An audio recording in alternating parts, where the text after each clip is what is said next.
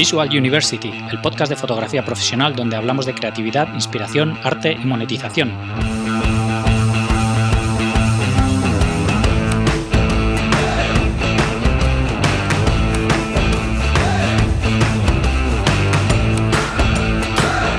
Bienvenidos al episodio 22 de Visual University. Soy Gonzalo Manera y hoy tenemos con nosotros a Mario Sierra. Mario es un fotógrafo de moda y publicidad, uno de los más conocidos a nivel nacional y también internacional. Yo personalmente conozco el trabajo de Mario desde hace muchos años y estuve en uno de sus workshops que hacía en su estudio y ya entonces me pareció muy interesante la forma que tiene de afrontar la fotografía, los clientes y el cómo interactúa con sus modelos. Antes de dar paso a Mario, quería comentaros que además de en iTunes, iBox y en la web podéis encontrar el podcast en nuestro canal de YouTube, además de otros videotutoriales interesantes. El canal de YouTube es visualuniversity.com barra YouTube. También tengo una cuenta de Instagram donde podéis ver una muestra del trabajo de todos los entrevistados. El usuario es Visual University. Me encantaría saber vuestra opinión del podcast y sugerencias de personas a las que entrevistar. Podéis contactar conmigo a través de la web o en los comentarios de cualquiera de las plataformas donde se encuentra el podcast. Y ahora os dejo con Mario Sierra. Bienvenidos a un nuevo episodio de Visual University. Hoy tenemos con nosotros a Mario Sierra. ¿Qué tal, Mario? ¿Cómo estás? Pues muy bien, aquí estamos, hombre. Muy bien. Eh, gracias por hacernos un hueco. Vale, fenomenal, encantado. Nada. Eh, cuenta para todo el mundo que no te conozca quién eres y a qué te dedicas. Pues soy Mario Sierra, de Madrid. Eh, tengo 45 años y me dedico a la fotografía desde hace 25.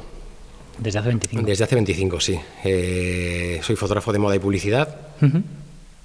Aunque me considero más fotógrafo de moda y de paso tenemos que hacer publicidad, que nos lo pagan muy bien, esas cosas. Sí. Pero desde luego no es lo que más me gusta. Estoy mucho más cómodo haciendo moda. Haciendo moda. Sí. Bueno, pero los trabajos de publicidad que harás serán muy relacionados con tu trabajo sí, de moda. lo que pasa es que muchas veces en los trabajos de publi eh, contratan un fotógrafo de moda y luego en realidad lo que aportas como fotógrafo de moda eh, es muy poco, lo podría casi desarrollar cualquiera. Sí. Eh, viene una idea, incluso a veces viene un dibujo absolutamente de qué es lo que quieren y eres un ejecutor de, de- de- de las ideas de los directores de arte, etcétera, etcétera. Entonces a veces estás un poco atado, Sí. ¿sabes? Sí, creativamente sobre todo, ¿no? Que es lo que a No, ti no, te gusta, creativamente, claro, sí, hombre. Y, Claro. por- y sobre todo porque muchas veces ya cada uno tiene la man- una manera de ver la foto y de hacerla y muchas veces ves que lo, ves que, lo que te están encargando pues no te gusta. Claro. Sientes que es que no es que no, bueno, que no es que no te guste, que es que es feo. Y te, y te dejan, te dejan en esas situaciones. Eh, me dejan, o yo opino porque hay que opinar y hay que ser transparente y- Sí. y, objetivo, pero muchas veces ya, ya, ya, ya, bueno, pues ya sabemos lo que te gusta, pero no, tú haces esto, que Sí. es lo que queremos nosotros y tal. Claro. Bueno. al final supongo que en teoría por lo menos deberían contratarte porque les gusta lo que tú haces, ¿no? No, Porque- vamos a ver, o sea, las hago, ¿eh? las publis, pero créeme que eh, cualquiera que me oiga va a parecer que soy un, un déspota y que. Pero si puedo, un poco como que las evito. Sí. O sea, cuando me buquean y tengo fechas y tal, y a lo mejor no está del todo cerrado ese proyecto y me salen otras cosas más interesantes, la verdad es que me paso de hacerlo. Sí. ¿Sabes? Sí, sí.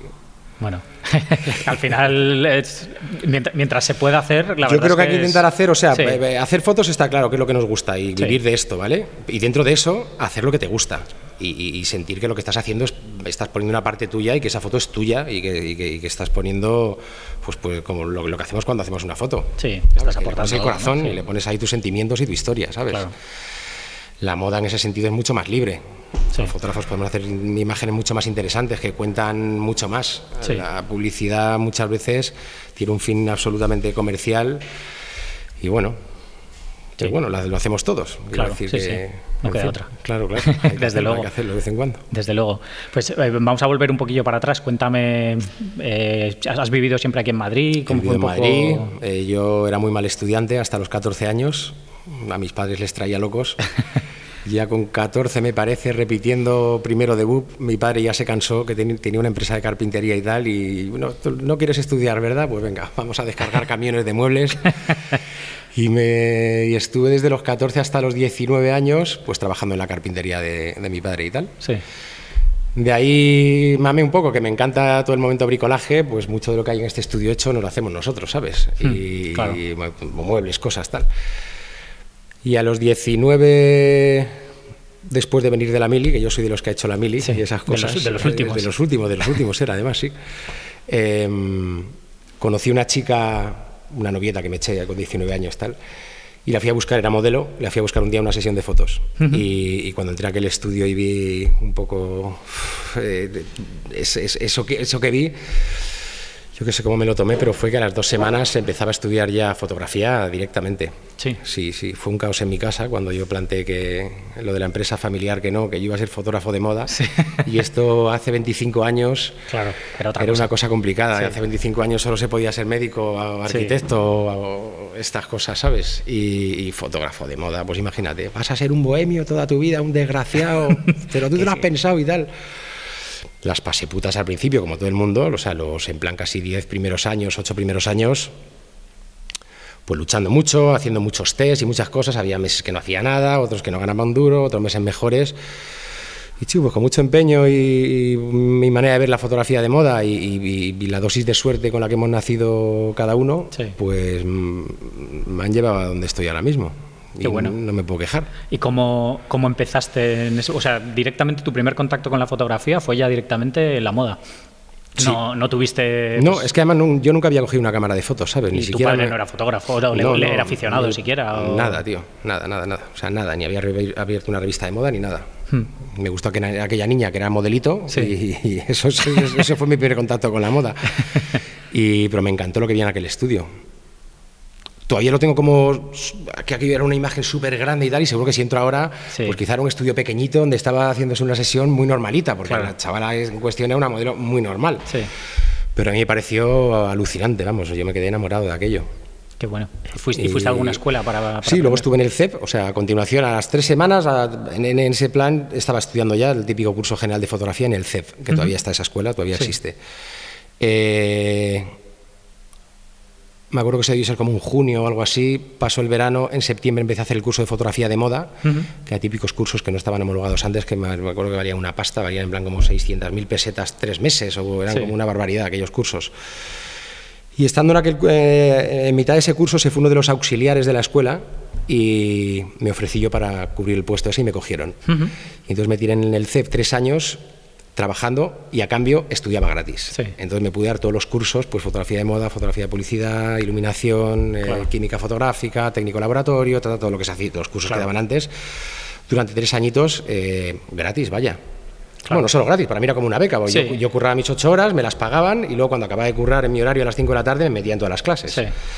Así que sales como el que sale de la universidad. Bueno, Claro. como con muchas ganas, pero que no sabes todavía Sí. hasta que no te enfrentas ahí un poco a la, a la realidad. Claro. Y enseguida empecé a ver agencias de modelos para ofrecerme, para empezar a hacer test, que era un poco pues con lo que te- Sí. empezaban, o empezábamos todos los fotógrafos por aquel entonces, que era un poco para, para tú poder empezar a tener book. Claro. Eh, me acuerdo que costeaba yo las sesiones de fotos, llamaba a un maquillador y un estilista que los pagaba yo y las agencias de modelos me dejaban una modelo gratis de intercambio a cambio de las fotos. Ujú. Las primeras fotos, imagínate cómo eran, eran Claro. un auténtico cuadro, lógicamente, lógicamente claro. uno no, no nace sabiendo. Y bueno, pues te vas depurando, eh, vas entendiendo un poco la fotografía de moda, eh, las reglas claras y básicas que necesita una fotografía de moda para ser, para empezar a ser una fotografía profesional, que la chica esté guapa, que se vea bien la ropa, Sí. que haya una iluminación Sí. Correcta. Sí. eh, Con intención, por lo menos. Sí, ¿no? pues que haya que crear un ambiente, crear una magia, ¿vale? Sí. Que eso parezca un poco cinematográfico. Y cuando empiezas a entender eso en esta profesión, depuras tu técnica iluminando, eh, empiezas a, a- a verlo claro y te empiezan a salir las cosas rápido. Todo lo que tienes en la cabeza lo creas, lo, lo- lo provocas y, y lo fotografías y sale. Sí. ¿vale? Porque al principio era más poner una luz e intentar hacer fotos que no sabes ni lo que estás buscando. Sí. Tú estás dispara, dispara, dispara, dispara y disparas 70 del mismo plano, del mismo ángulo, Sí. pues no sabes. Y bueno, la cosa ha cambiado, claro, lógicamente. Eh, ahora es otra cosa, ahora me imagino una cosa y la haces. Claro. ¿Vale? Ahora, como- lo contrario. como que ves las Tenías una cosa delante claro. y ibas buscando a ver por dónde tiro yo aquí. Y pues empecé a sacar como muy guapas a las chicas y todas estas cosas y la fotografía de moda, que es lo que las niñas lo que quieren es salir guapas y las Sí. empresas lo que quieren es que cuando contraten una modelo tú la saques a la modelo como hay que sacarla, Claro. es preciosa. Claro. Y empezaron a ponerme la etiqueta de Mario Sierra es que la saca muy guapas, Mario la saca muy guapas y tal. Y empecé a hacer test y nos volvimos locos porque tuve unos años, o sea, que venían, o sea, me mandaban niñas de Barcelona, por supuesto, pero venían niñas ya de Milán, de agencias de fuera, Sí. y las mandaban empaquetadas en un avión. Venga, ocho niñas y en dos días, cuatro test cada día. Sí. Y así nos tiramos eh, una buena temporada. Alucinante. Ahí sí que hacíamos lo que queríamos absolutamente, eran test Claro. de fotos, cuatro cambios de ropa y tal. Y nos salía muy bonito, la verdad. ¿Y cómo te gestionabas el estudio, la ropa y todo eso? con el estilista, el estilista que traía la ropa y, con el maquillador. Claro, y, pero bueno, y, yo, desde un principio siempre como, pues no sé, a lo mejor por mi padre, que siempre que era empresario y tal, pues tenía un punto como bastante emprendedor. En cuanto tenía cuatro duros siempre estaba metiéndome en alguna historia. Y desde que empecé a estudiar y salí de la escuela, ya monté mi primer estudio. Sí. Un estudio chiquitito, una, era una casa con dos habitaciones, y en una estaba el laboratorio y en el salón estaba el estudio. Sí. Y de ahí iba a pasar un local y cada vez un poco más, un poco más. Pero que siempre he tenido como mi estudiete, ¿sabes? Claro. Y bueno, y ahí ya con, cuando te mandaban modelos y esto, entiendo ya que sería más pagado, ¿no? Que ya no era antes. No, no, cuando ya empezamos esto, ya te digo que ya vivía de la fotografía. o sea, ya empezamos a vivir de las fotos. Sí. Poco a poco. Bien. Sí. Ah, unos meses mejores, otros peores. bueno. Pero bien, pero cuando empezó ya un poco el atracón de. Pues lo típico, además, y, eh, las niñas en los castings enseñaban sus bus, joder, qué guapa estás en esta foto, ¿quién te la ha hecho? Tal, pues lo típico. Pues Mario Sierra, ¿quién es este tío? y va corriendo la voz, corriendo la voz. Claro. Y desde que empecé a hacer test, a lo mejor en un espacio de a los dos, tres años de haber empezado a tantear un poco a modelos, a empezar a hacer test, ya éramos en Madrid, tenía yo como mi equipito y ya éramos como, vamos, éramos los reyes de los test. O sea, nos lo hacíamos todo, tío. Claro. Todos los test de Madrid y Barcelona, todas las niñas llevaban fotos nuestras. Y eso que llevó, pues que estas niñas que iban a hacer castings a clientes, por ejemplo, o a revistas, en la propia revista, joder, qué guapa estás en esta foto, ¿quién te la ha hecho? Pues Mario Sierra, pues Mario Sierra, claro, la décima vez, Mario Sierra, coño, ¿quién es este Mario Sierra? Y ya empezaron las revistas un poco a llamar. Claro. Primero las más pequeñiñitas, pues la gacha, el duende y fanzines así de ese tipo y tal. Y, hasta donde estoy ahora, que estoy pues con el EL y con este tipo de revistas así con cabecera internacional y más potentes. O sea que fue un poco orgánico, ¿no? Todo el proceso. sí, yo creo que es el proceso que creo que es el correcto, el que había que seguir. Sí. Yo veo a fotógrafos que de repente, o, por tema contactos, que ya sabes cómo funciona este mundo, tienes contactos y de mm. repente te ponen una posición tal, no sé qué. Sí. Em, les faltan a muchos muchas tablas y mucha carrera. Hay fotógrafos del nivel en el que estoy yo y con trabajando para clientes de, este nivel que son unos auténticos profesionales. Y luego hay otros que no lo son. Lo que pasa es que bueno, pues les han dejado meter ahí un poco el hocico y andan haciendo fotos. Y luego, eh, como la vida pone las cosas en su sitio a todo el mundo, la propia profesión Luego empieza a descartar los que no son tan profesionales. Y al final, ¿qué nos ¿quién estamos ahora de mi edad en esta historia? Los mismos que empezábamos cuando yo empecé. Eugenio Recuenco, Juan Aldaval de Trecu, eh, bueno, algunos son mayores, eh, perdona Juan, eh, lo siento. Eh, pero los que estábamos entonces, hace 20 años, son los que seguimos ahora. Rafa Gallar, Richard Ramos, en fin. Sí, al final que has tenido una trayectoria y has sido. Sí, más o menos me imagino que la de todos ha sido un poco así. Yo, de hecho, de, los de mi época, Sara Zorraquín, de Alfonso Nur, toda esta tropa, fui un poco como el, último. Todos empezaron a publicar y empezaron a hacer cosas súper guapas y tal, y a tantear clientes buenos. Y yo estaba un poco como que no llegaba siempre, ¿sabes? Sí. Les tenía una envidia de la hostia, ¿sabes? ¿Qué harán estos cabrones para llegar? Yo ya su foto y digo, pero si son como las mías, coño. Claro. Dentro de cada uno tenemos nuestro estilo. Y bueno, pues con mucho empeño y mucha suerte, tío, pues ya te digo que mucho trabajo. O sea, digo lo de la suerte porque, vamos a ver, la suerte a casa cuando estás tumbado en un sofá viendo la tele no te va a llegar. La suerte hay que provocarla y hay que buscarla. Pero luego hay algunos que por lo que sea hemos nacido con esa flor que nos ha en el culo, que se dice, que hace que lo que, que hace que lo tuyo funcione.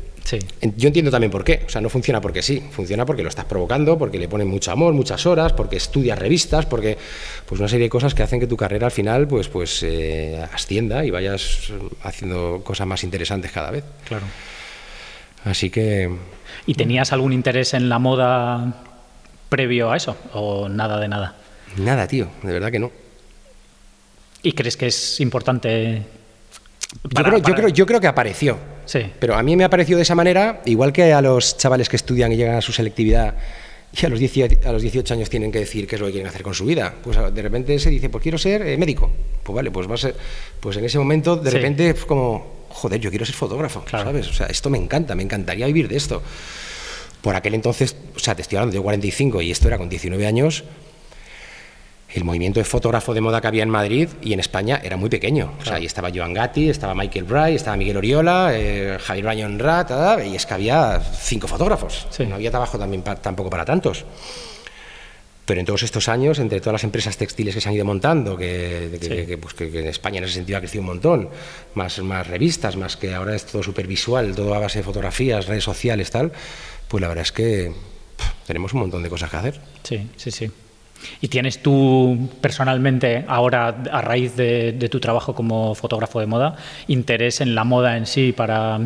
Sí, aparte que intentas estar un poco claro, eh, atento de las tendencias y de todo también. No, es que me trague los desfiles cuando salen, pero pues por ejemplo, como voy a París desde hace 14 años a hacer la alta costura con Natia Bascal, eh, yo veo un vestido, muchas veces no, muchas veces no, no soy no voy de listillo, pero veo un vestido y te digo, esos vestidos de Valentino, o eso es de Chanel, o eso es de no sé qué. O sea, ya los conoces, conoces los cortes de los diseñadores. Claro los colores, los estampados, lo que usan, ¿sabes? O sea, eh, llevo viendo todo eso muchos años. Y luego tengo, pues, hay diseñadores que me gustan más, otros que me gustan menos. Sí, hombre. Pero no tengo el interés, o sea, no, es que no lo. No, eh, lo que no tengo, no tengo la cultura de moda que, por ejemplo, tiene pues esta señora que te comento, por ejemplo, Natia Bascal, o un estilista potente, cualquier estilista de los que con los que trabajo, lógicamente entienden mucho más de moda que nosotros. Pero cuando estás hablando a lo mejor para hacer una sesión de una cosa de otra y te dicen que va a ser un rollo como mucho más Sisley o no, es que va a ser como este rollo de luz un poco flur, que es como la de Anaís, Anaís o no sé qué. Hay unos códigos y una serie de palabras que enseguida sabes por dónde tienes que tirar. Entonces, eh, lo primero que me gusta, no es que esté estudiando diseñadores y dónde tienen los atelieres y tal igual, y lo segundo, que es que lo, estás viendo todos los días. Entonces eso es un es tu trabajo, ¿sabes? Sí, sí.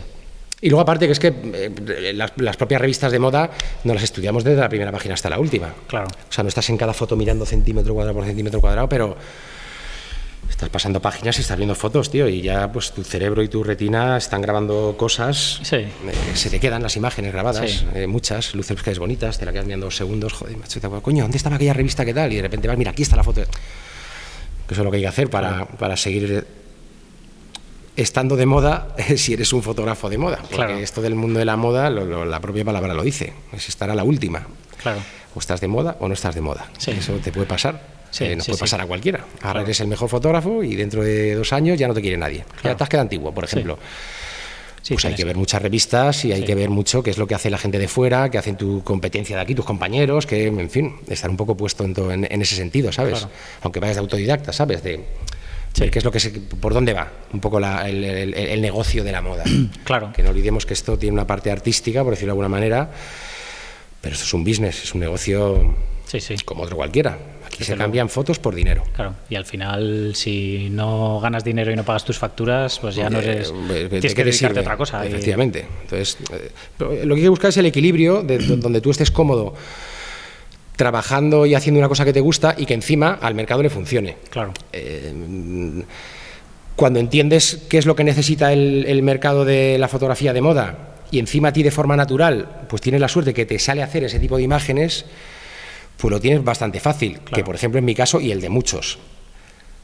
Yo no soy un artista como es Eugenio Recuenco, por ejemplo, que es mm. una máquina, pero es que Eugenio Recuenco tampoco es fotógrafo de moda, es un artista.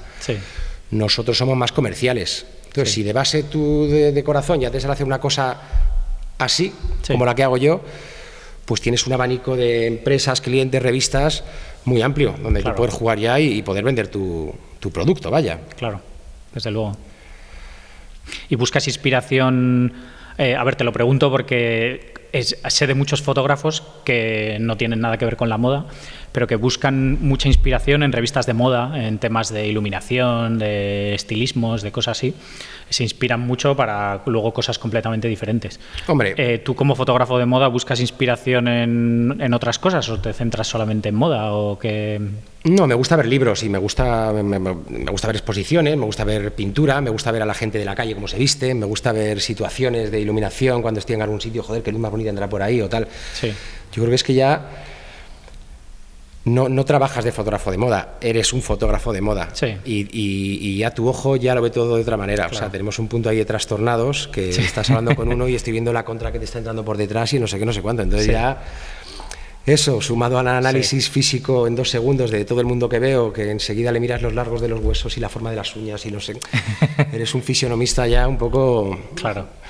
Eh, lo que más veo son fotos, eso, eso, eso sin duda pero de todo tipo, no Sí, me gusta ver pelis también, ¿sabes? Y, las disfruto cuando están bien iluminadas y tienen texturas bonitas y tienen su grano y su... Entonces, bueno, como que te inspira...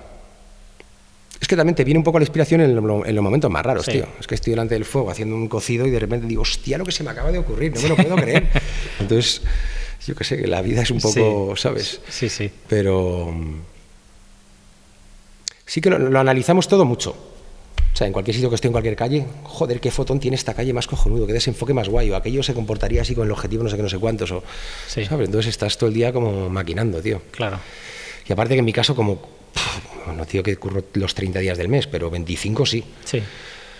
Pues imagínate, o sea, la mente va a toda leche. Claro. ¿Sabes? O sea, es que tienes que estar ahí como. Entonces, no es que si te inspiras en algo, es que estás inspirado. Sí, sí, sí, hombre, al final. Te tienes que levantar inspirado ya. Sí, es lo que comentabas también, ¿no? Que la inspiración tampoco te viene tumbado en el sofá de casa, ¿no? Que a base de hacer es. que la, creatividad es una cosa que cuanto más desarrollas, más tienes también. Eso es, eso es. Sí, sí, absolutamente. Es muy divertido. Sí. es una vida divertida, sí. Claro, yo me considero un privilegiado, ¿eh? Quiero decir, eh, absolutamente hago lo que me gusta. Me encuentro muy pocas veces incómodo en alguna sesión de fotos donde hago algo que no me gusta. Hmm. Cuando me contratan, no esperan más que que haga lo que hago. No me contratan para ponerme un reto o para de repente vamos a hacer unas imágenes súper oscuras. Porque para eso llama a otro, ¿sabes? O sea, Mario hace lo que hace y y ya hace muchos años, y no es que tenga una. Desde luego no he descubierto nada en la fotografía, pero tengo un sello que mucha gente cuando me dijo, es que sabía que las fotos eran tuyas, es que no sé qué. Y yo digo, joder, ah, pues sí, pues. Pero sí que tengo una manera de trabajar que, bueno, hago lo que hago, ¿sabes? Entonces. Claro.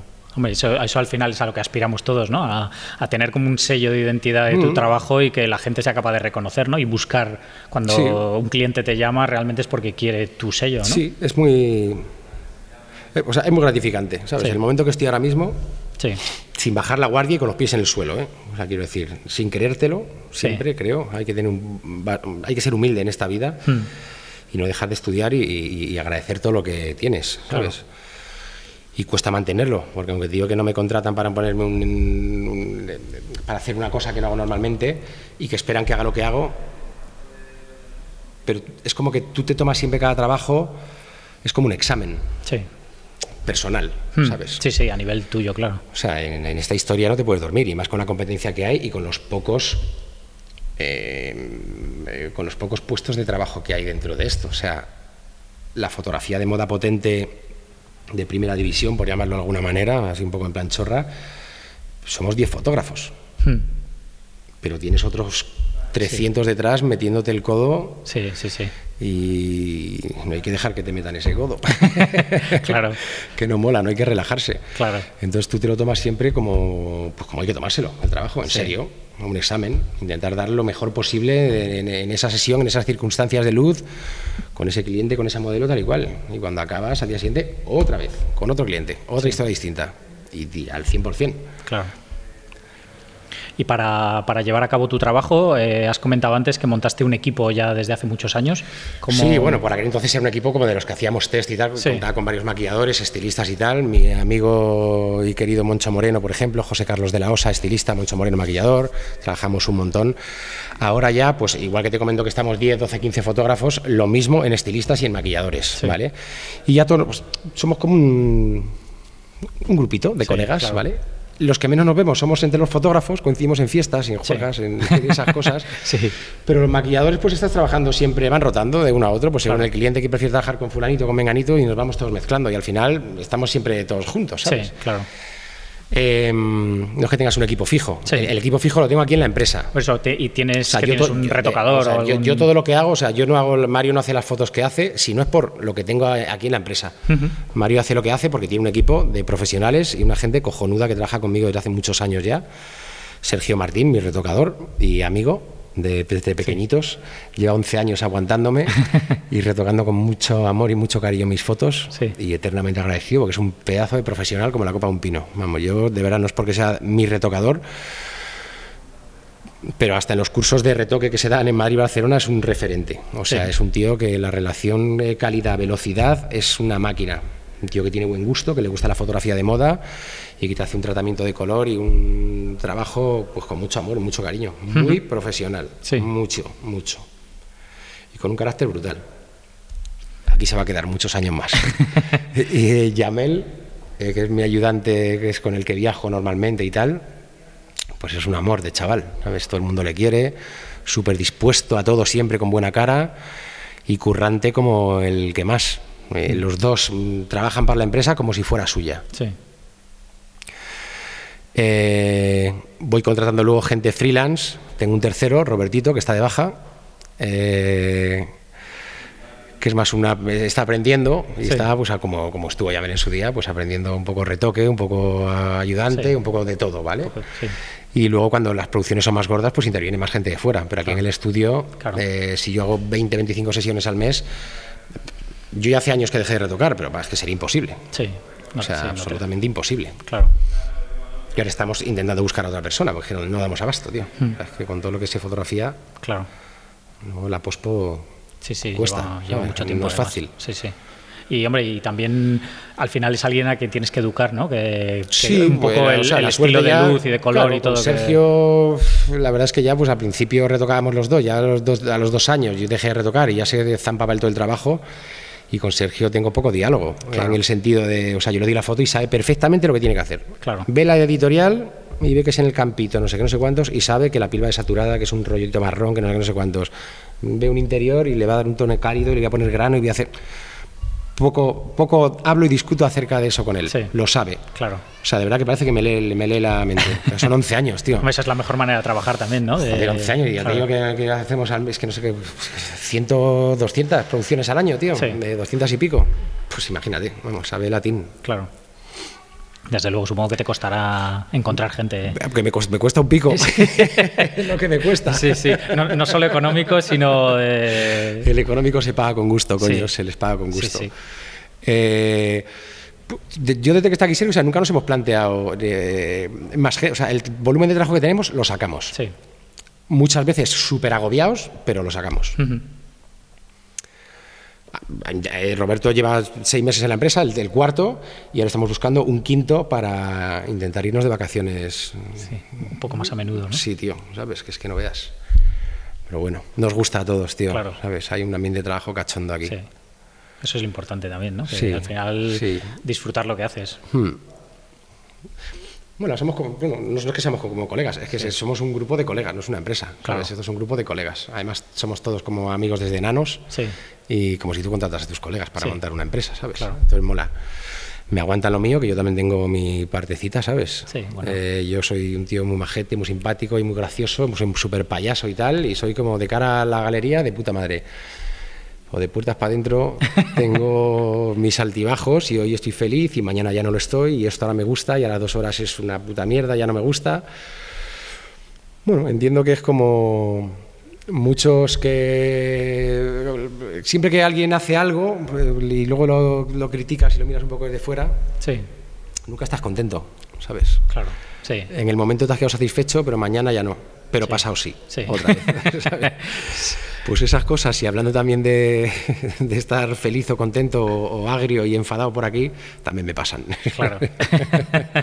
pero intento provocarme buen rollo siempre. Sí, Claro. sí, bueno, sí. eso es lo importante. ¿Cómo gestionas, sí, sí. ¿Cómo gestionas esos momentos malos, de, sobre todo de cara a una sesión de fotos? O... Vamos a ver, en la sesión de. O sea, ya. ya, eh, esto es un rollo ya como- un poco como mecánico. O sea, tú tienes que partir de la base de entender y saber quién eres en una sesión, lo que debes hacer y lo que puedes o no provocar en tu equipo. Claro. No es que seas el jefe, por- por- porque esa palabra no me gusta, ¿vale? Pero eres el fotógrafo. Sí, eres el responsable. eres, y eres el responsable. sí. Cuando tú le das al botón, macho, ahí, o sea, mm, de- dándole al botón, tú estás diciendo que todo lo que se ve por ese agujerito es correcto. Sí. O sea, en, en ti está toda esa responsabilidad. Que el trabajo del maquillador es correcto, que la tía no tiene brillos, que tiene el, el labio bien pintado, que tiene las pestañas con rímel de puta madre hechas.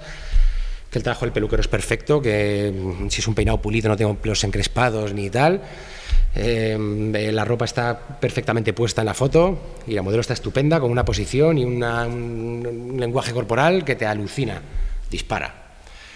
Cuando tú en las sesiones estás de mala leche o te has levantado con mal pie, si se lo provocas a tu equipo, Sí. pues imagínate con qué ganas va a trabajar ese día tu equipo, ¿sabes? Claro.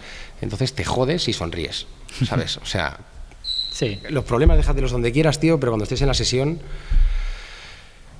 A mí, por otro lado, me gusta mucho la gente. El trabajo de fotógrafo es un trabajo muy... Tiene mucha psicología. Quiero decir, aquí entra una modelo al estudio que no conozco, que acaba de venir de Nueva York o de Rusia, de donde venga, y en dos horas esa niña tiene que ser mía, tiene que ser mi marioneta en el plató. Sí. Esa tía tiene que estar encantada conmigo, que, encantada de que yo le haga fotos. O sea, es como que qué tío más de puta madre este fotógrafo me va a sacar que te cagas. Sí. Eso solo tienes que probar en dos horas a una persona que no conoces de nada. Entonces ya están tus armas y tus trucos. O tú, de forma mecánica, no sé qué es lo que pasa, pero pues me sale muy fácil y me río mucho con las niñas y con lo tal y, no y, provoco que las sesiones, aparte de haber mucho cachondeo, eh, la gente trabaje tirando todos de la cuerda del carro para el mismo sitio, ¿sabes? O sea, con ganas. Sí. Todos los que estamos en esta profesión es porque nos gusta, con lo mm. cual mucho de eso ya está ahí, ¿vale? Pero bueno, yo lo que recibo de todos los colegas que tengo de maquilladores, fotógrafos, clientes, tal cual, como, joder, macho, que si es que contigo se curra de puta madre, no veas, estuve los días currando con otro, no veas cómo te eché de menos y tal, si es que, joder, contigo da gusto y tal, bueno, pues guay. Hombre, eso, es, lo mejor que te pueden decir. Claro, es súper gratificante, me, gusta mucho más eso que, que diga, y, luego de paso, es como, y, mis fotos te gustan de paso. y quedaron bien además. Pero sí, hombre, la verdad es que... Bueno, o sea, no olvidemos, o sea, tú estás fotografiando gente. Sí si tú no tienes un feeling con la modelo y tienes un buen contacto y, la tía te mira con los ojos esos que tú quieres, algo estás haciendo mal. Cuando lo consigues, lo último que cojo para trabajar es la cámara. O sea, la tía está en el plato y yo la cámara la tengo ahí encima de la mesa. Y estoy hablando con ella, diciendo el tonto y tal. no sé, no, ponte así, ponte así. Espera un momento, tía, cojo la cámara, hago tras, tras, tras, dejo la cámara, ¿no? Y vuelvo a coger la cámara. O sea, mm, hay fotos que me llevan 200 tomas, pero hay fotos que tiro 15, 20. Digo, la tengo. Sí. Digo, ¿para qué vamos a seguir enredando? Si es que esto está de puta madre. Podemos hacer otra cosa distinta, pero mejor, digo, pues está, perfecto, tío. Mola un montón. Claro, eh, eso es lo mejor también, ¿no? El saber. Sí, Además, no sé qué pasa. Lo primero, yo soy el primero que me lo creo y no sé qué pasa, que va y lo provoco. Y luego digo, joder, cómo les hemos engañado, ¿eh? No, pero como es que si lo tienes claro y vas a por una cosa y ves que esa niña te va a dar esta plasticidad de cuerpo y va a hacer estas cosas, y de repente empiezas a disparar y a la cuarta foto, coño, mira, lo hace de puta madre, pero vamos a corregir esto. No, y este brazo más para abajo, y esto más para. Tras, tras, tras. Joder, y la tenemos, niña, cambia de ropa. Por otro lado, a las, a las modelos les mola mucho. Cuando vas rápido y la sacas guapa, la tía se ha enamorado de ti. Claro. Es como de puta madre, tío. Este tío me hace las ocho fotos, tío, y a las seis de la tarde me piro. Sí. Son sesiones de ocho fotos de 12 y 14 horas. Mm, sí estás fotografiando una persona, tío. o sea, esa persona cuando lleva aquí seis horas, siete, ocho, nueve, las caras se caen.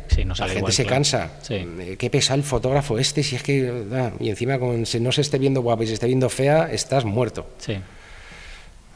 Claro. Así que. sí, sí, todo ese lado es. Al final, son, son, muchas, son muchas cosas que es el trabajo de un fotógrafo que, no, se ve.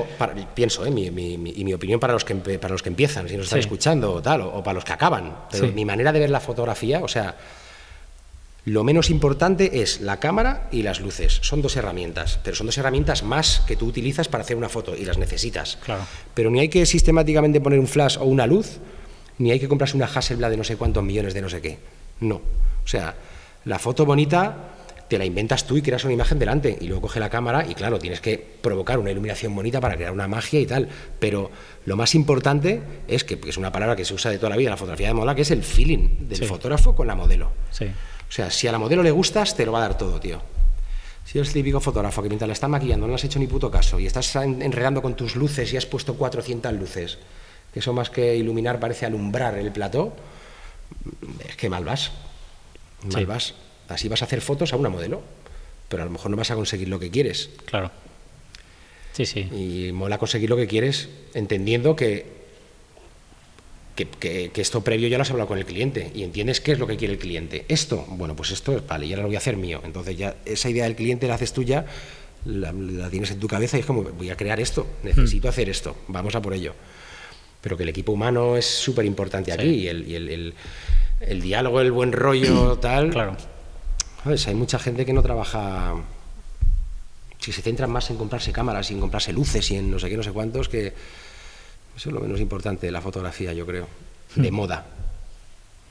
Bueno, con, una con una cámara de mierda, con un objetivo, no te voy a decir con un móvil, ¿vale? Pero con una cámara normal, con un objetivo normal, que tenga una apertura tal, te haces la misma imagen que cuando yo uso mi Hassel o uso mi Canon o no sé qué, no sé cuántos. La misma imagen. Sí. O sea, lo que hay que tener es un poco la... pues la vista un poco educada y entender de iluminación un poco y, tener ese, esa manera de hacer las cosas bonitas. Vamos a llamarle buen gusto, por decirlo de alguna manera, no lo sé. Mm. Sí, que muchas me quiero yo tirar piropos de buen gusto, yo de... pero bueno, pues joder, no sé, entender esto, entenderlo. Sí, no hay nada más como... Sí, y que muchas veces tampoco necesitas una... con, un, con un, flash y un... Bueno, vamos a ver, o sea, em, hay sesiones y sesiones, pero el 80% o el 90%, no sé, la mayoría de las sesiones que yo hago en estudio, yo uso una antorcha o dos. Hmm. Si tengo que hacer un fondo blanco, de fondo pues le pongo dos, antorchas al fondo o algo así para, para quemar el fondo. Pero que un par de antorchas bien puestas y luego mucho acting de la niña. Claro. Y luego también mis fotos las veis, son muy bonitas. ¿Por, ¿por qué? Las mías y las de, las de colegas que están eh, al mismo nivel que yo. Pues porque cuando trabajas en esta línea ya de fotos profesionales, aparte de que el equipo humano es profesional, la ropa es de primera línea, claro. claro. Si bien hacen mezclas de cosas y te viene una, una, camiseta de, no voy a decir marcas, pero sí, o lo mezclan con una camiseta de Zara o de Mango o de no sé qué. Pero coño, cuando estás fotografiando ropa potente, alta costura, ropa de diseñadores buena, sí. esos son ingredientes que en la foto hacen que la fotografía cada vez sea mejor. Empieza a ver cosas más bonitas y más buenas. Claro. O sea, esa ropa y esas chaquetas con esos cortes y con esos tejidos, cuando tú ves las fotos nuestras dices, joder, pero es que qué fotos hace el cabrón. Ya, ya, pero es que vamos a ver, tengo un top model, tío, que ha venido de no sé dónde, que es la última niña del momento. La acaba de vestir este estilista que tiene un gusto mezclando que te cagas. Y encima es que mira la ropa como es. Y luego encima tengo un maquillador brutal. Y o sea, jugas con... ahora juego con un poco más de ventaja, fíjate, que cuando empezaba, lógicamente. Cuando empezaba te las tenías que ver y desear con cuatro duros. Claro. Y ahora mismo pues tienes esa suerte de que hay producción. Claro. ¿Vale? Entonces pues empieza a ver cosas en la foto muy serias.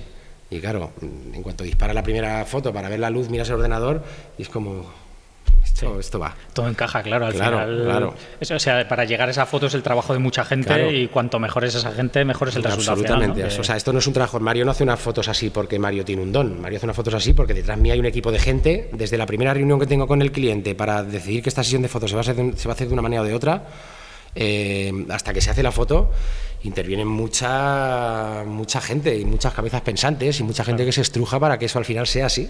Claro. Luego tú en el estudio mueves a la modelo como tú crees conveniente y tal, y bueno, por eso te contratan, pero por eso funcionan estas cosas. Claro. Que yo sin un buen estilista, sin un buen maquillador y sin una buena modelo, hago las mismas fotos que haría casi cualquiera. Sí, claro. Y es muy largo todo ese proceso desde que hablas con un cliente inicialmente hasta que llegas al producto final, que es la foto ya retocada y todo. Bueno, eh, según, o sea, imagínate que me llamaran ahora mismo esta tarde. ¿Estás libre mañana? Sí, joder, tío, que necesito fotografiar a la actriz de no sé qué, no sé cuántos, pero necesito las fotos para el lunes. Sí. Pues imagínate lo que ha durado eso. Claro circunstancias normales. Pero cuando haces una campaña de algo más, pues, más organizado. Pues para que te hagas una idea, yo ahora mismo tengo la agenda cubierta, o sea, yo ya no tengo días hasta septiembre pues imagínate, más o menos, pues si ahora me han estado cubriendo los últimos días de julio, pues ese es el espacio de tiempo de conversaciones de teléfono, de castings, de no sé qué, de no sé cuánto, ¿sabes? Que estás hablando un poco de todo el proyecto, pues con unos y con otros. Claro. ¿Y cómo haces tú a día de hoy búsqueda de clientes? ¿Haces tú una búsqueda de clientes activa o ya has llegado a un momento que, no te hace falta? Está feísimo lo que esto te lo diga, sobre todo para muchos, a lo mejor pobres que están ahí picando puertas y no les sale nada. Este trabajo, como viene de muchos años atrás, eh, todo ha sido un boca a boca al final, por hacer las cosas bien. Sí. Y por tener mucha suerte, insisto, pero, pero y por trabajar mucho. Entonces, eh, es que poco a poco y, y después de tantos años, los primeros clientes que busqué, fíjate que de verdad que fueron las primeras agencias de modelos para que me dejaran modelos para hacer fotos. Desde ahí cuando empezó todo, esa bolita chiquitita cada vez se hizo más grande, más grande, más grande hasta ahora. O sea, siempre me han llamado. Sí. Bueno, por eso, pero que al final, a ver, es un poco que para la gente que está escuchando, que está empezando, por ejemplo, una cosa así, el, eh, o, sea, lo que está claro es que, vamos a ver, como cuando yo tenía 20 años me quería comer el mundo con las fotos. O sea, y veía fotos de otros y decía, pero sí se lo puedo hacer yo, pero no sé, no sé cuántos. O sea, lo que hay que tener para cuando llegas a este nivel, saber responder y solucionar problemas, que en las sesiones hay muchos, que vas a fotografiar una playa y de repente el sol ya no hay sol. Está el día blanco que te cagas y el agua se ve horrible que vas a hacer exteriores y hay eh, sol y querías nubes. Ese tipo de problemas hacen falta tablas y esas tablas te las dan sesiones de fotos y sesiones de fotos. Hacer fotos y más fotos y más fotos. con gente más guapa, con gente más fea, inventarte historias, probar luces en interior, en exterior, a contraluz, a sol directo. Hoy en día lo tienen súper fácil además los chicos, tío. Cuando empecé yo había, tirábamos con rollo. Eso costaba dinero. Ahora no cuesta dinero disparar, tío. O sea, te compras una cámara y en el ordenadorcito de casa te ves las fotos. Sí.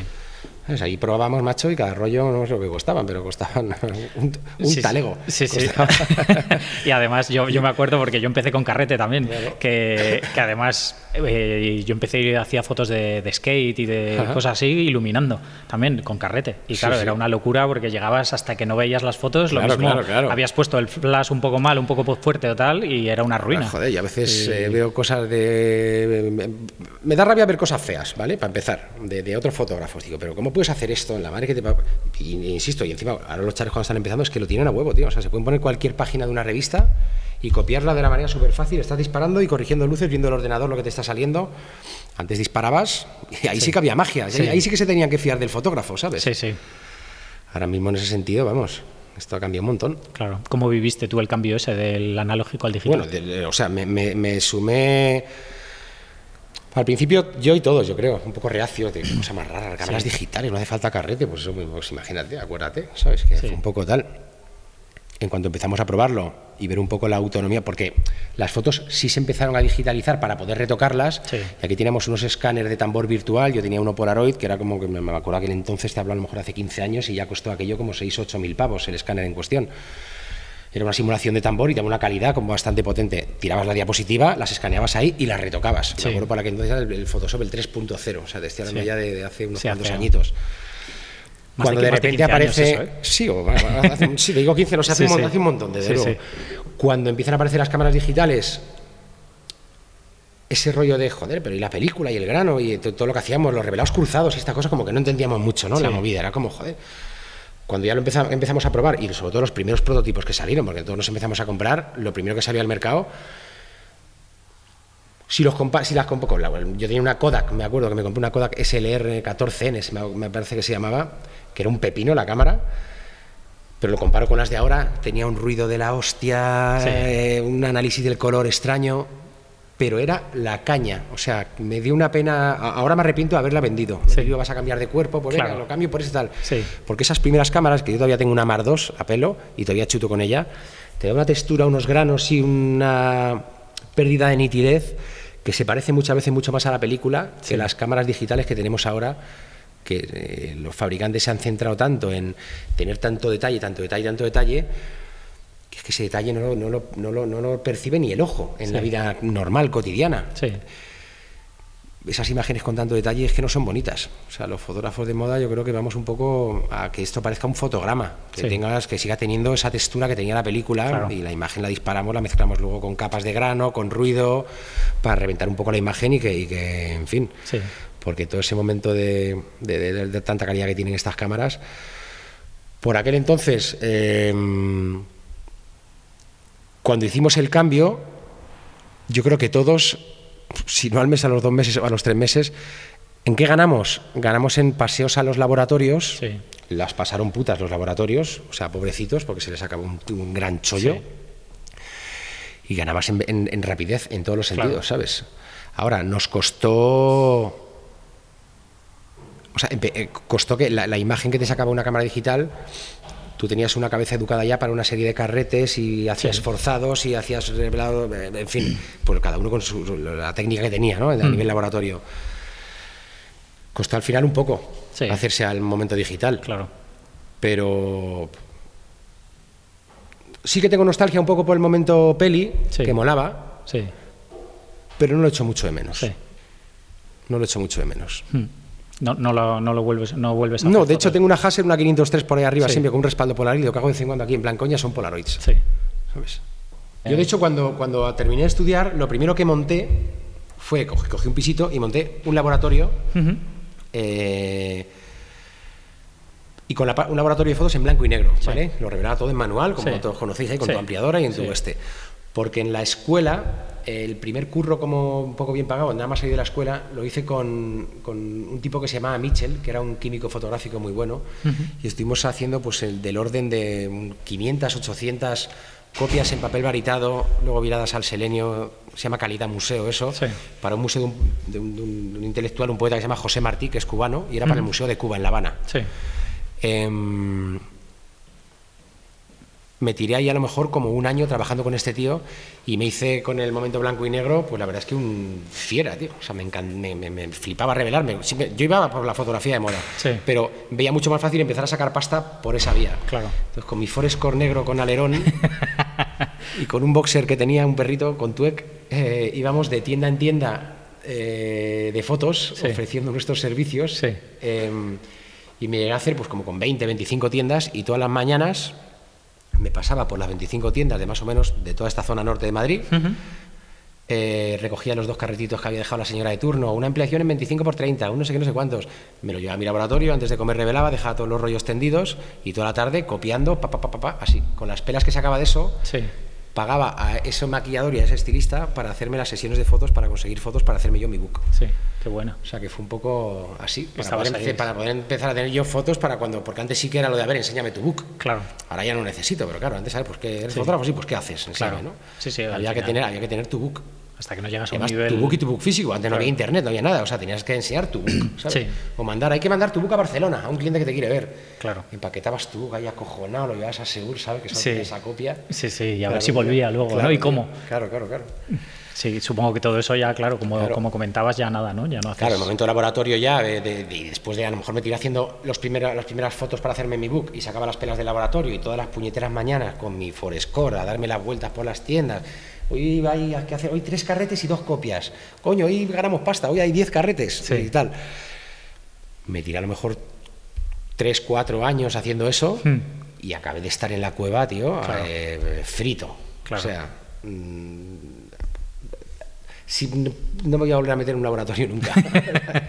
Le cogí mucho cariño y, y- y copiaba bastante rápido y muy bien, pero joder, en cuanto aparecieron las cámaras digitales y, y- Claro. y todo eso empezó a, ya no tienes que meterte en el laboratorio, sale directamente en la pantalla. Sí, te dio un cambio. Hostia, se acabó, se acabó. Sí. Hombre, yo lo, yo lo, lo, lo Sí, chuto para hacer el tonto con una. Hay un par de olgas por ahí siempre con un rollo puesto y Sí. siempre estaban haciendo el tonto, o sea, incluso deja a mis niñas o tal, o- Sí. y luego lo revelas y mola. Sí, Mola ir a recogerlo y tiene como su rollo. sí. Pero ya a nivel profesional, como para usarlo así y tal, es como complicado. Claro. Hay fotógrafos que lo siguen haciendo, ¿eh? Sí, sí, Luego sí. también, si, si hay clientes que aguantan los presos de esas cosas, Claro, porque antes dabas tú esto, eh, mi, mi tarifa es tanto más material, Claro. ¿sabes? O sea, la de antes. claro. Y los presus y los timings también, porque hay Sí, muchas claro. veces que las fotos son para antes de ayer. Sí, claro. Y que no, no-. Mm. no tienes tiempo para el revelado, ponerte a verlas, el hacer una hoja de contactos y tal igual. Sino Complicado. que, Un momento, estos últimos 15 años, ¿no? que tenemos todos móvil, internet y tal y Sí. cual, ha sido bueno, una revolución en la fotografía, en el, en el mundo en general. Me refiero que Sí. eh, esto ha cambiado un huevo, tío. sí, sí, todo es urgente y... Sí, para bien, yo creo, quiero creer. Hmm, Salvo que pasan las cosas muy rápido, Sí, ¿no? es como... uf. sí. No, yo de, sí, yo de hecho como ni me entero mucho, o sea, em, hago mil fotos tío, y luego no las veo, no las disfruto. Antes Hmm. me acuerdo las primeras publicaciones era la hostia, ir al kiosco y ver, hostias, que nos han sacado, que somos portada y tal. Ahora hay veces que ni las veo, tío. Hmm, O sea, disparo, la veo con Sergio, se le entrega al cliente y estoy a otra cosa. Claro. ¿Sabes? Esa es la parte negativa un poco de esto, ¿sabes? Sí. Es un negocio, curras más, tal, y dejas ciertas cosas pues muy básicas y muy esenciales para la- tus sentimientos que, que, que las, que las has dejado en el camino. Claro. Sí. Y el tomarte las sesiones con más calma y prepararlas y el estar... Mm.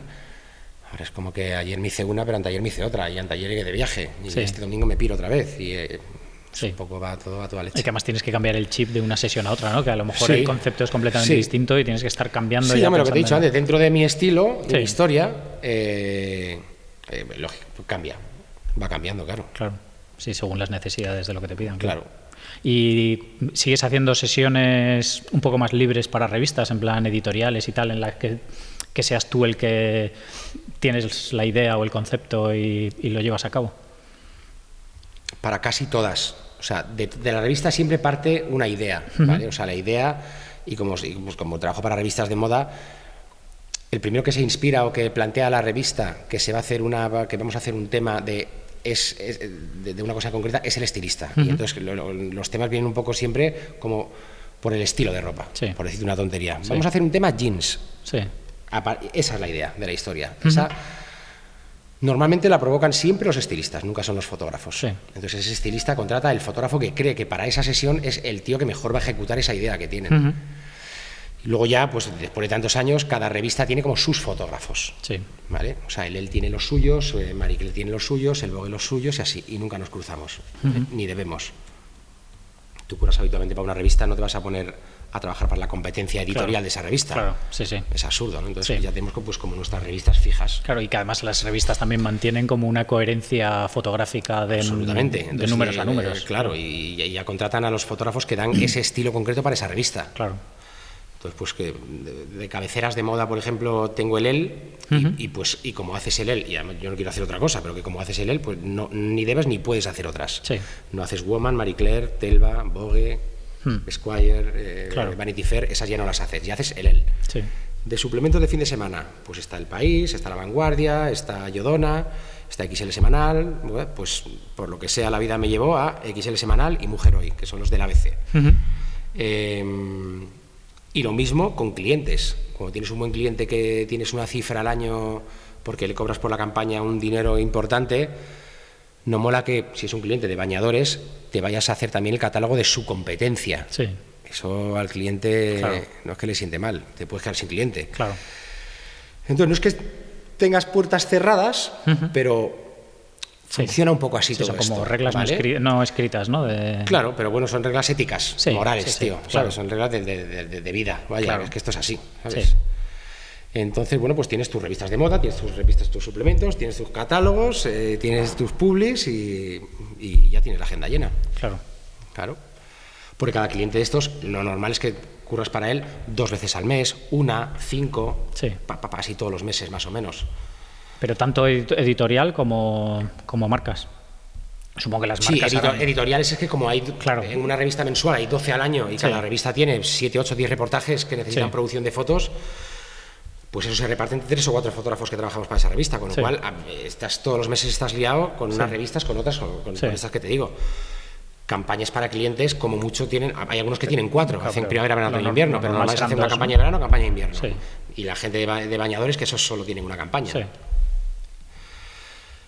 Eh, Y que sumas ahí ya, ya estás a tope. ahí ya estamos sin días, claro. Claro. Estoy un poco cansado. físicamente, físicamente. Sí. A estas alturas ya de, de que estamos en julio, junio, eh, uf, joder, desde septiembre para acá. Bueno, estarás ya. Luego me cojo, luego, luego vamos a ver, luego soy un perro y me cojo mis vacaciones entre en, en mitad de la temporada. ¿vale? Puedo hacer eso, pues me considero un privilegiado en ese sentido. Y lo hago porque esta vida de fotógrafo de moda no perdona mm, día de la semana, da igual que sea fiesta, que sea fin de semana, que sea... eh, da igual. Hay sesión de fotos y sesión de fotos. Aquí no me planteo que es miércoles. Yo los días los veo por el número de día que es. Sí. Y si es domingo, pues cada domingo. Sí. Pues este actor es que solo puede porque rueda de lunes a tal. Solo puede hacerse el sábado. o sea, el sábado. Sí. ¿Qué, qué, qué- qué pasa con eso? Pues que tienes una vida un poco complicada, claro. Claro. Porque es que de, de verdad, de, que, mm, o sea, de, tres meses para atrás, créeme que de los 12 fines de semana que tienen tres meses, es que he pringado 10. Hmm. Luego se me queda libre un martes, pero es para estar aquí en la oficina o controlando fotos o haciendo historias. No me a ir un martes de vacaciones Sí. o de fin de semana. Claro. Curro mucho, curramos mucho y luego me escapo. Claro. Me he ido a Miami este año, a República Dominicana, la familia y esas cosas. Me escapo un par de semanitas ahí en octubre, noviembre, luego me piro otra vez en marzo. Bueno, lo haces fuera de temporada, pero al final Guay. vas cuadrando. Sí, bien. Y luego agosto, que sí procuramos cerrar, Sí. más o menos cuando nos dejan. Eh, bueno, lo típico, quieres cerrar el día el 31, ni para Dios cerramos nunca el 31. y luego quieres volver a abrir el 1 de septiembre, y si la semana cae que es el 27 lunes, ya estás pringado. Sí. Pero bueno, tienes ahí otros días Claro. para descansar y desconectar. Bien. Que está bien también, ¿eh? Sí. Eh, airearse un poco y pasar de cámaras de fotos y de revistas y de Sí. todo este mundo. Sí. ¿Y en tu día a día qué haces para desconectar?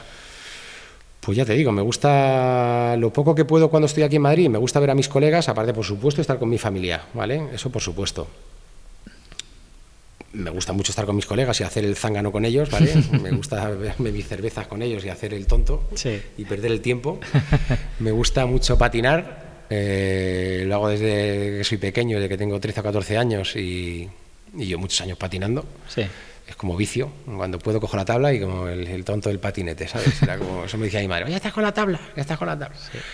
Y, y me gusta mucho tocar la guitarra, tengo aquí arriba mis guitarras y mi estudio de música y esas cosas, y me gusta cantar también. Sí. Sí. ¿Y encuentras huecos para hacer todo eso, más o menos? Sí, de hecho, y hace poco me he comprado una cosa que se llama una travel guitar, que es una guitarra como que se desmonta y te la puedes llevar, ¿sabes? Sí. Muy cachonda de viaje. Qué buena. Y me la llevo y toco ahí en los hoteles por la noche cuando llego. Me, en- si me Muchas veces me la llevo y ni, no la saco ni de la funda. Sí.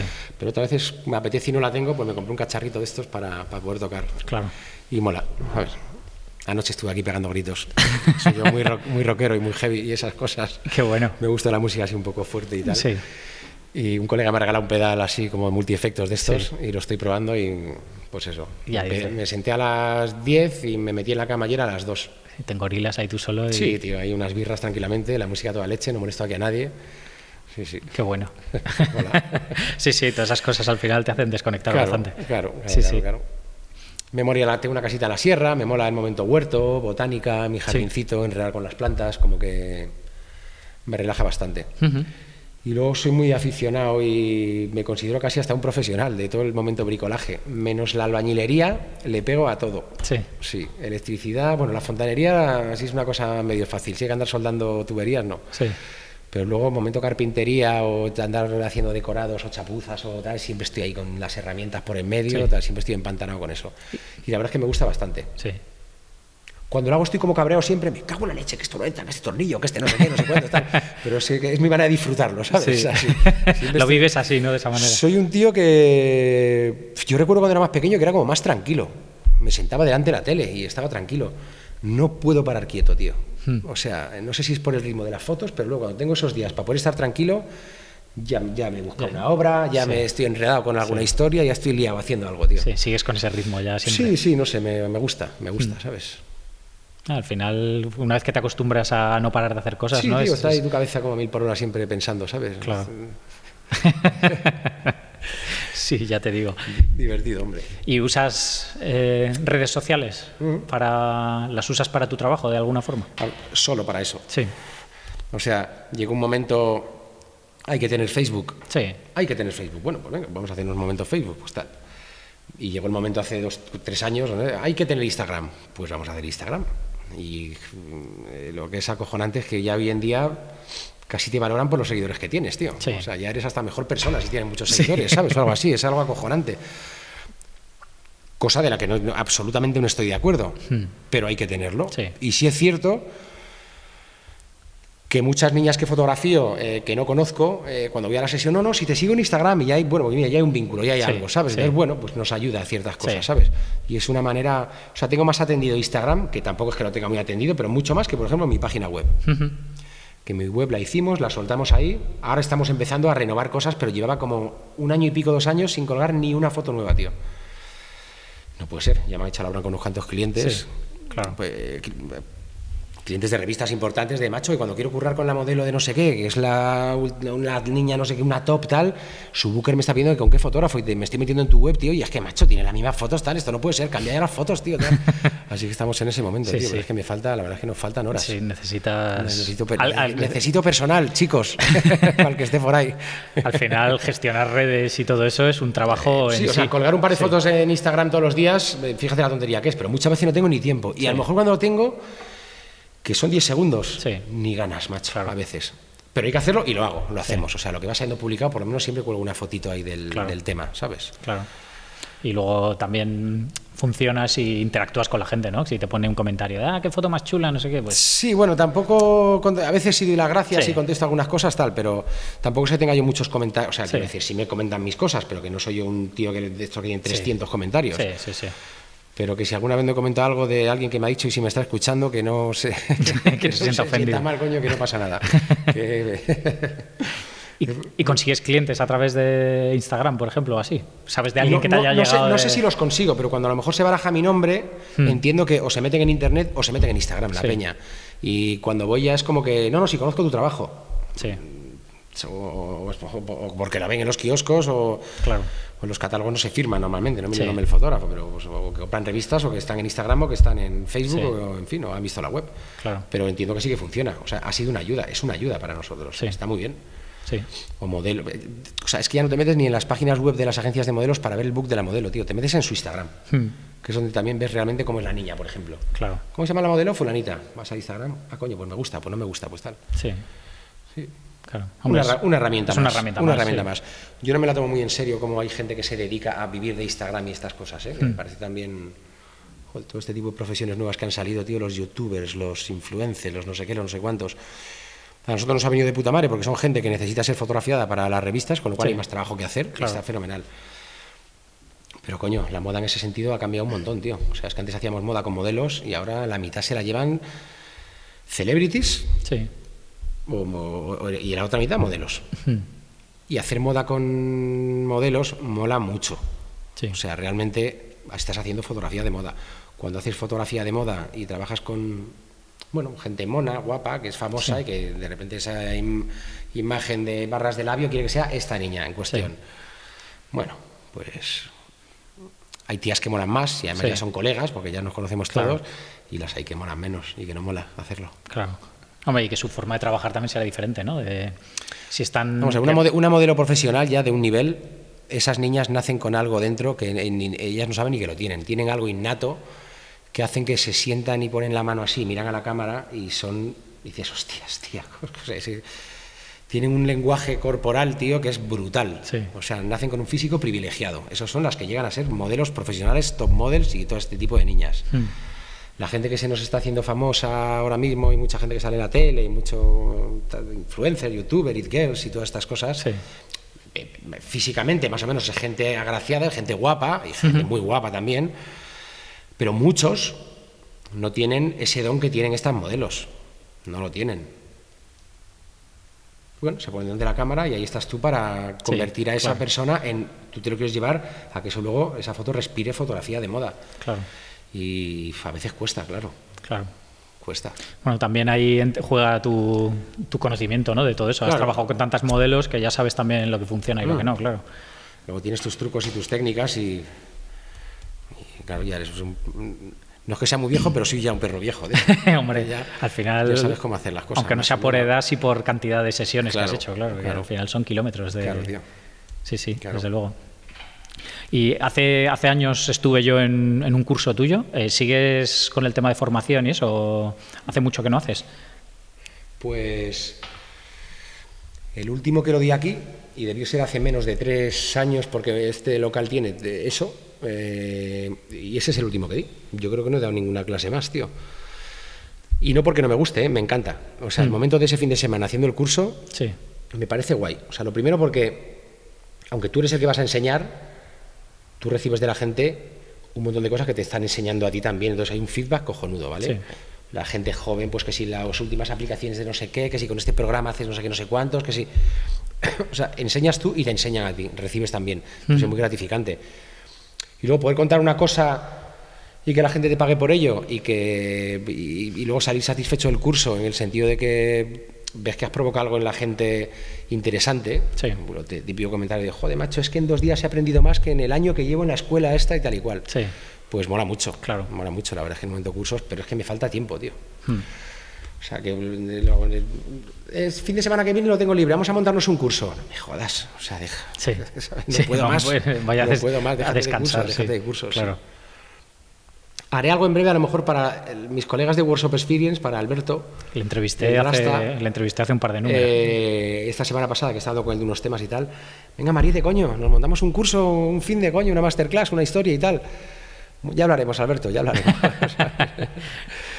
Así que ya veremos, pero sí, además han montado una escuela nueva eh, brutal, los tíos. Sí, sí, estuve allí, eh, estuve allí entrevistando. Ah, sí, el proyecto es eh, alucinante. El, sitio es espectacular. Y me apetece colaborar con ellos, ¿sabes? Mm. No regularmente porque no puedo, pero que en cuanto pueda, por ahí me dejaré caer. Claro. Claro.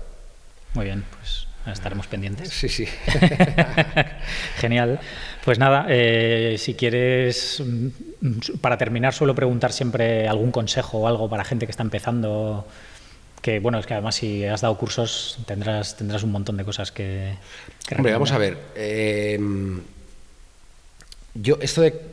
Cuando vienes a los cursos yo lo veo en la gente y en las fotos que hacen. Yo no soy quien para analizar las fotos de otro, ¿vale? Pero a propósito de la pregunta, si me meto en ese terreno, pues yo veo claramente gente que viene a dar un curso y que no va a llegar a ningún sitio porque no tienen lo que hay que tener para ser fotógrafo, no tienen ese ojo, hmm. eh, no lo tienen. Y, hay otros que sí que lo tienen y lo ves. Creo que lo primero que hay que ser es objetivo con la profesión que uno se está planteando. Cuando analices tus fotos y tú te creas que puedes tener un hueco en este mercado, creo que lo que tienes que hacer, lo primero, tú creértelo. Creerte que puedes hacerlo. Estudiar, ver muchas revistas, o sea, eso eh, para el cerebro y para el ojo es una cosa que te lo, va educando de una manera que luego lo, sacas tú en las sesiones. Hmm. Trabajar mucho y ponerle muchas ganas y a todos los que empiezan desde muy abajo, eh, desde luego no desesperarse, porque los comienzos son complicados. Son complicados sobre todo porque ese mundo de clientes al que va a llegar, que son clientes muy pequeños, tienen unos presupuestos muy pequeños, exigen muchísimo. Eh, es o sea, esos comienzos son muy difíciles, tío. Hmm. Pero bueno, si le pones empeño y ganas y, y tú te lo crees y, y, sobre todo económicamente puedes hacerlo de una manera que puedes ir manteniéndote poco a poco, me parece una profesión súper bonita. Eh, muy creativa, donde siempre estás con gente joven y te hacen sentir joven, con todos mis respetos, pero que no estás en un despacho encerrado delante de un ordenador con una corbata y una chaqueta. No me va mucho a mí eso, sí, sí, a mí tampoco. no lo entiendo, ese tipo de curros, digo, joder, tío, qué dureza, macho. Pero hay gente que le gusta y le encanta, ¿eh? eh que no lo entiendo, ni lo voy a entender nunca. pero que, pues... Eh, poder hacer algo y que a la gente le guste, eh, viajar por todo el mundo y conocer mundo a propósito de tu profesión, cuando viajas por ahí normalmente vas a los sitios de ese país potentes y bonitos que lo que vas a hacer es fotos, pues hombre, es una profesión muy gratificante, tío. Sí. Y si encima consigues que te vayan bien las cosas, pues fíjate. Sí. Para ahí queremos más. Para ahí queremos más. Desde luego. Claro, tío. Pues nada, Mario, si quieres comentar alguna cosa más, ¿dónde puede encontrar la gente tu trabajo y seguir lo que haces? Bueno, pues en las revistas que he mencionado antes, o sea, curro mucho para el EL, eh, curro para XL Semanal, curro para Mujer Hoy, eh, eh, muchos clientes, no voy a decir clientes para luego las competencias que no me llamen y tal, pero bueno, tengo mis fotos y mi trabajo, aunque no esté actualizado al 100% en mi página web, que es mariosierra.net, y mi Instagram, que es Mario Sierra Fotógrafo, ahí es un poco más, bueno, más de batalla, ¿vale? Y es donde pueden ver un poco todo lo que hago normalmente. Pues nada, perfecto. Lo dejaré luego en las notas del programa para que todo el mundo pueda enlazarlo. Muy bien, tío. Pues nada, mil gracias, Mario. Nada, tronco. a ti, muchas gracias. Nada, a ti. Por tu paciencia y por tu insistencia. ¿Sabes? Que nada, nada. Te digo, cuando llamáis así con esta cosa, digo, joder, pobre gente, digo, se creerán que soy gilipollas o que no les quiero hacer caso. Créeme que es que Hostias, que es que estoy a tope, tío. No, no, sí, lo, entiendo. a tope de agenda. Lo entiendo, lo entiendo. además, agenda complicada. Además, entrevisté a Borja y porque me parecía curioso su punto de vista como, como aprendiz de un fotógrafo, ¿no? De cómo, cómo, él además reconoce que, que, ha llegado a donde está gracias a haber trabajado contigo, ¿no? Y que... Bueno, yo creo que Borja, eh, no, le quiero quitar méritos, quiero decir, conmigo aprendió lo que aprendió o no aprendió, vamos a ver, pero el tipo que estuvo conmigo yo creo que ahí se nutrió de ciertas cosas o de maneras mías de hacerlo tal, pero Borja ya venía de una de una situación muchísimo más culta que yo en el mundo de la fotografía, o sea, un tío que daba clase en la universidad de fotografía, de la historia de la fotografía, a ese chico sí que le gustaba la, cámara desde pequeño. O sea, eh, Borja venía ya como bastante así. Hmm. Por mucho que diga de mí, yo creo que Borja hubiera llegado al mismo sitio donde está sin haberme conocido, pero vamos, se lo agradezco que lo diga. Bueno, él, la verdad es que lo comentaba, que, para él, el, o sea, el vivir en un, un, ambiente de trabajo de un estudio, ¿no? Al final... Eh, como comentabas antes, que el responsable del, que tú eres el que aprietas el botón, que el responsable final de todo eres tú, pero si tú estás ahí asistiendo, estás viviendo todo eso sin ser tú el responsable, ¿no? Que tienes esa oportunidad de, ver cómo se trabaja con los clientes, con los modelos, con los sí, sí, por supuesto, por supuesto. Pero no eres el responsable final y al final todo eso va empapando, ¿no? no pero Borja es un tío como bastante abierto, también muy psicólogo, ¿sabes? Que tiene un don de gente es bastante fácil, le gusta la conversación, tal. Sí. Eso es fundamental para un fotógrafo, tío. Claro. Los fotógrafos tímidos les va a costar. Hombre, al final. El fotógrafo al final lo que eres es un poco, eres un jeta, sí. ¿sabes? Eres un tío que le estás echando un morro ahí a la situación y tienes que llevarte un poco a la gente de calle, ¿no? Por decirlo de alguna manera, tío. Claro. Tienes que provocar eh, eso, que se crean lo que tú quieres hacer. claro. Divertido. Esa parte muy divertida, de hecho. Sí, sí. Toda esa parte de de negociar con la gente y con sus cabezas para que todo se vaya al caminito donde quieres tú que estén todos, ¿sabes? Claro. Sí, sí, al final eres un director de orquesta, ¿no? Claro. Y un consejo también que doy a propósito, que sí, que lo he comentado antes un poco por encima, es que la, que la gente invierta menos. Si me oyen los de los fabricantes de cámaras van a pensar que soy un desgraciado. Pero muchas veces, tío, gente que no. O sea, no tienes conocimientos de fotografía, tío, y te acabas de comprar una cámara de 30.000 euros. Hmm. La cámara de 30.000 euros no te va a hacer mejor las fotos, te va a dar más resolución, pero no te va a dar más calidad. Sí. O sea, la calidad la pones tú, tu cabeza. Hmm. Con una cámara mala haces unas fotos cojonudas si las sabes hacer. Pero si no sabes hacer fotos, no las vas a hacer ni con una cámara buena ni con una cámara mala. Entonces eso de invertir esos dinerales en cámaras muchas veces de gente que viene a cursos o gente que está empezando y ya tiene un equipo de la hostia, me parece que ese dinero debería de invertirse más en comprar revistas, comprar libros, hacerte viajes de otra manera, hmm. más que, que, inspire más. Sí. ¿Sabes? yo entiendo que al principio quiero ser fotógrafo y que lo primero pues las cámaras, las sí. los tal, los cual. Sí. A veces me hago sesiones, tío, que las ilumino con un halógeno de Ikea hmm. y quedan de puta madre. Si sabes ponerlo en su sitio, sí. ¿sabes? Claro que Broncolor y Profoto y el Inchrome están de puta madre, pero que con cualquier luz, si lo sabes hacer bien, haces una foto que nadie va a ver que... Ah, no, pero es que esta foto es una mierda porque la luz... Si lo sabes hacer bien, sí. ¿sabes? Con cualquier cosa iluminas, vaya. Sí, al final es lo que comentabas antes, ¿no? Que la cámara y los flashes son herramientas, que un carpintero tiene un martillo y clavos y ahora cojo el martillo y ahora uso este, este que es más gordo en vez de que se fino. Pues los flashes igual. Sí. Y no puedes llegar a un sitio y sin haber visto la ropa ponerte a montar flashes. ¿Dónde vas, tío? Pero si tienes una luz cojonuda en este espacio, tío, mira qué luz entra por esa ventana, tal, déjate los flashes, tíralos. Yo cuando los cursos comento esto alguna vez y a lo mejor pues hay alguien de, de, de Lincrom, de, de lejos le noto como... Se pone tenso. no seas cabrón, coño, que estoy aquí para venderle flashes a los chicos. Yo también y digo, no quiero que... Escucha, no te lo tomes de forma personal, ¿eh? Sí. Pero creo que muchas veces si tú ves revistas de moda, eh, salvo que cuando estás en estudio tienes que iluminar, cuando curramos en exteriores, tanto en exteriores al aire libre como en interiores de sitios donde entra la luz natural, hmm. la mayoría de los fotógrafos, si puedes, no metes flashes. Juegas con la luz y la vas rebotando en paneles o en tal o en cual, o no rebotan nada. Si lo sabes ver, hmm. pero eso tienes un don y has nacido con ello, o cuando, eh, cuando empiezas a verlo, eh, llevas 15 años haciendo malas fotos, que es lo que me ha pasado a mí y nos ha pasado a muchos. Hmm. Hasta que de repente te das cuenta, anda, coño, es que esto es así. Sí. La luz entra así, pero si yo en cámara hago esto, esto funciona de esta manera. Claro y ya vas piando tu técnica y tu historia. Pero es lo que hablábamos antes, que son muchos kilómetros, que es a base de hacer y hacer y hacer. Hacer y hacer y arte bofetones y bofetones y bofetones, tío. Que si tienes suerte y vas a un workshop y te enseñan todos esos trucos, pues recortas tiempo, pero al final tienes que experimentarlo tú también, ¿no? Que aunque te lo cuenten, Totalmente. hasta que no te pones a hacerlo... No, y porque luego hay ciertas cosas que creo que aprendes que eh, ya has aprendido la técnica, perfecto, pero ahora tienes que hacer y provocar que eso sea tuyo.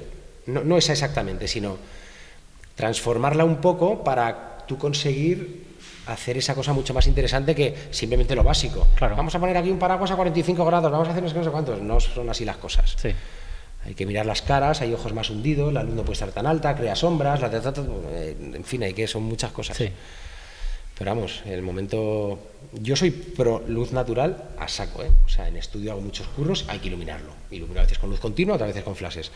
Pero que en esa ventana de ahí tienes una contraluz ahora mismo que se apaga arriba, que en fin, o sea, si puedes jugar con la luz natural, es maravilloso, tío, es mágico. Sí, sí, sí. Mola mucho. Desde luego. Pues nada, genial, Mario. Pues nada, muchas gracias. Gracias a ti. A la buen fin de. Igualmente. A disfrutar de los enanos. Igualmente. Hasta luego. Venga, chao. Bien, esto ha sido todo por hoy. Quiero dar las gracias a todos los que hayáis escuchado hasta el final y especialmente a Mario por habernos dedicado este rato en su complicada y apretada agenda. Echad un vistazo en visualuniversity.com barra 22 para ver todas las notas del programa con enlaces a la web y redes sociales de Mario. Si os ha gustado, por favor, dejad una valoración en iTunes que me ayuda mucho a que más gente encuentre el programa. Un saludo y hasta la próxima.